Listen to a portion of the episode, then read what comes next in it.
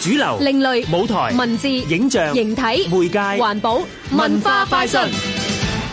櫻桃、金剛令你諗起乜嘢？甜美堅毅櫻桃與金剛其實係本地詩人廖偉棠最新嘅詩集。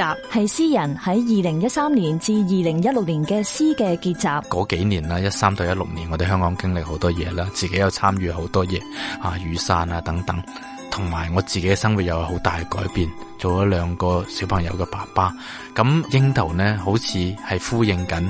我向住屋企嘅時候嘅樣，金剛咧好似呼應緊我向住呢個城市或者向住好多需要我哋堅硬嘅事物嘅時候，我就要變成金剛咁堅硬。呢一本詩集，詩人再一次以香港為出發點，去反思個人命運同時運、藝術同現實等等複雜嘅關係。我想嘗試嘅呢，就係話，當我哋迫不得已都要去面對呢個現實嘅時候，我哋仲有啲咩方法呢？令我哋嘅語言呢變得柔韌啊，變得可以反彈翻呢個現實，可以同呢個現實周旋，而唔係同佢真係玉石俱焚。詩集名稱令人聯想甜美同埋堅毅，但係其實亦都同佛學有關。金剛呢，當然同《金剛經》嘅金剛啊，或者同真係我哋平時所講嗰種佛教入邊嗰啲大智慧者又有能力者嗰種金剛相關啦。但係當然啦，如果你想佢係變形金剛，